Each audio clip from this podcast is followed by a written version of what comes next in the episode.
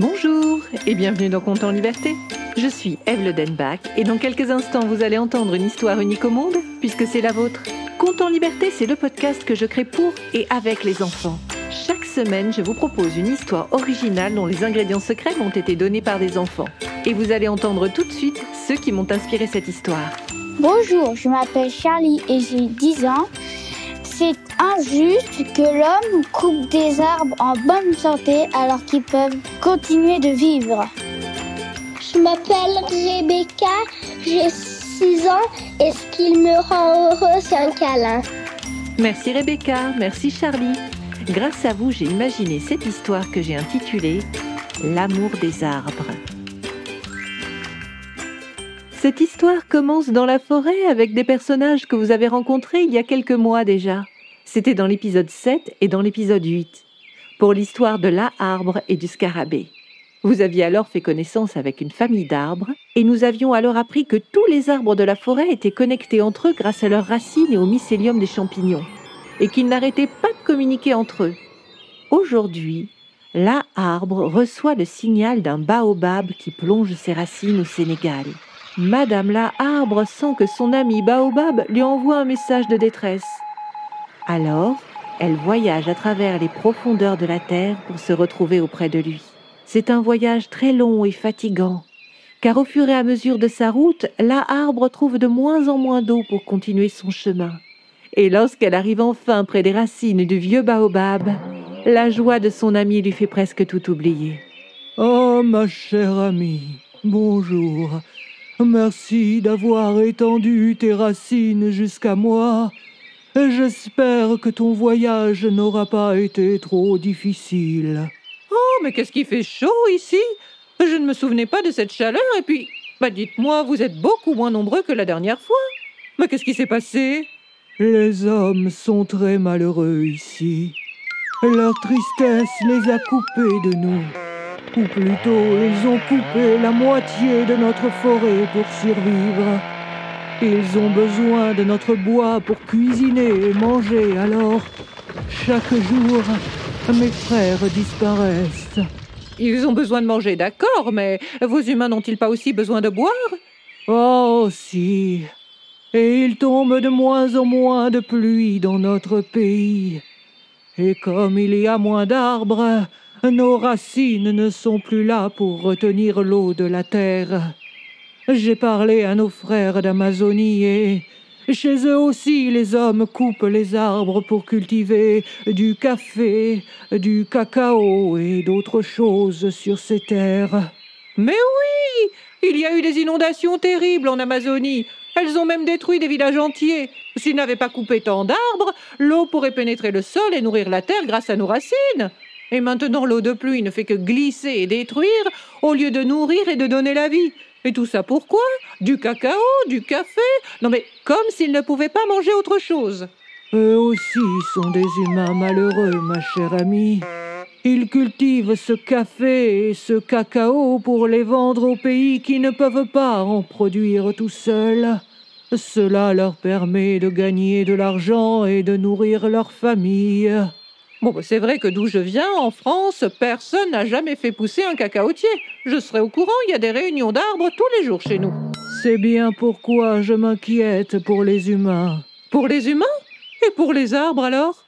Les humains ont besoin des arbres pour vivre, mais les arbres n'ont pas besoin des humains. Ils sont tellement occupés avec leurs problèmes qu'ils ne se rendent même plus compte que nous sommes là pour eux.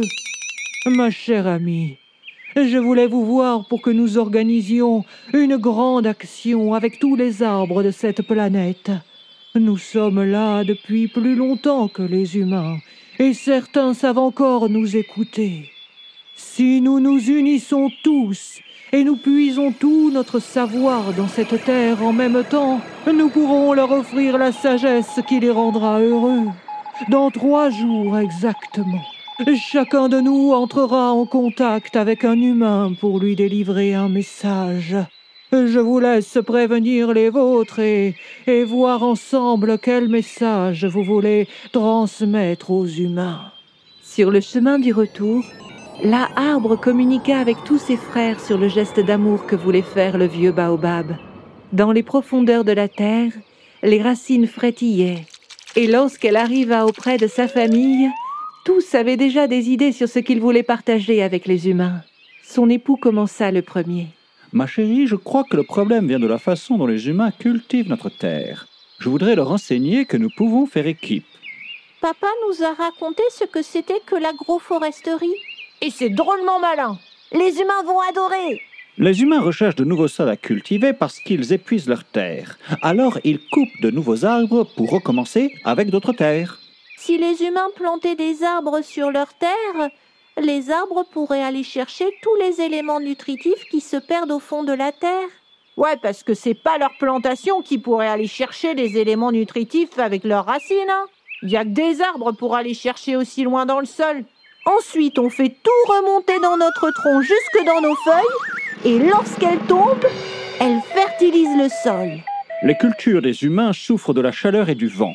Qui mieux qu'un arbre peut couper le vent et apporter de la fraîcheur? Et puis grâce aux arbres, euh, des oiseaux, des coccinelles, des chauves-souris viendront s'installer près des cultures des humains. Et comme ça, ils les aident à lutter contre des parasites qui empêchent les cultures de grandir. Et ça leur ferait utiliser beaucoup moins de produits mauvais pour la terre, comme certains insecticides. Mais c'est une excellente idée. En plus, l'agroforesterie permet de produire de 40 à 50% de plus que l'agriculture qui nous embête tant. Non mais j'en parlais justement avec un arbre tout à l'heure. Bon, maintenant que nous savons ce que nous voulons dire aux humains, il faut trouver comment. Moi je sais, en les aimant. En les aimant? En leur faisant des câlins. Super Dès qu'on voit un humain, on l'attrape avec nos branches et on lui fait un câlin. Peut-être qu'ils vont avoir peur. Oh, mais pas quand ils vont sentir le bonheur de se faire câliner. Et même s'ils ne sont pas toujours très sages, nous aimons les humains. Et je suis certaine qu'ils nous aiment aussi. Trois jours plus tard, et exactement au même instant, tous les arbres de notre planète attrapèrent doucement un humain entre leurs branches pour lui faire un immense câlin. Le bonheur et l'amour des arbres pénétraient peu à peu le cœur des humains. C'était très drôle de voir des bûcherons venus couper des arbres, laisser tomber leurs haches et leurs tronçonneuses pour enlacer les arbres à leur tour et caresser leurs troncs. Certains promeneurs habitués à écouter la nature entendirent les arbres leur parler et leur enseigner leurs secrets. Dans les villes, sur les grandes avenues où s'alignaient des platanes, des passants faisaient une pause ils avaient oublié où ils étaient si pressés d'aller et ils goûtaient à la paix dans les bras d'un arbre. Dans les parcs et les jardins publics, les enfants et les adultes enlevaient leurs chaussures pour sentir les racines vibrantes de bonheur qui les faisaient rire en leur chatouillant les pieds. Il y eut ensuite des milliards d'arbres plantés partout sur la planète. Le vieux baobab et les autres arbres décidèrent de refaire des câlins surprises aux humains tous les ans à la même date. Ce serait comme un anniversaire qui célébrerait leur amitié. Et vous qui écoutez cette histoire, chaque jour de l'année, vous pouvez aller enlacer un arbre et écouter ses secrets. Si vous ne l'entendez pas avec vos oreilles, rappelez-vous que vous avez aussi des yeux, un nez, des mains et une bouche pour goûter un peu de la sagesse des arbres. C'était Conte en liberté et cette histoire n'aurait jamais vu le jour sans la participation de Rebecca et de Charlie je remercie aussi Nicolas Malron qui a prêté sa voix au Papa Arbre et je remercie Nicolas Lenoir pour le mixage et les effets sonores. Si vous avez aimé cet épisode, n'hésitez pas à le partager, à lui mettre 5 étoiles. C'est toujours le meilleur moyen pour le faire découvrir. Et si vous voulez participer à la création des prochains comptes en liberté, n'hésitez pas à vous abonner à notre page Facebook, à notre compte Instagram ou à nous écrire sur le site de Compte en Liberté. Vous trouverez tous les liens descriptifs. Je vous retrouve mercredi prochain pour un nouveau compte en liberté.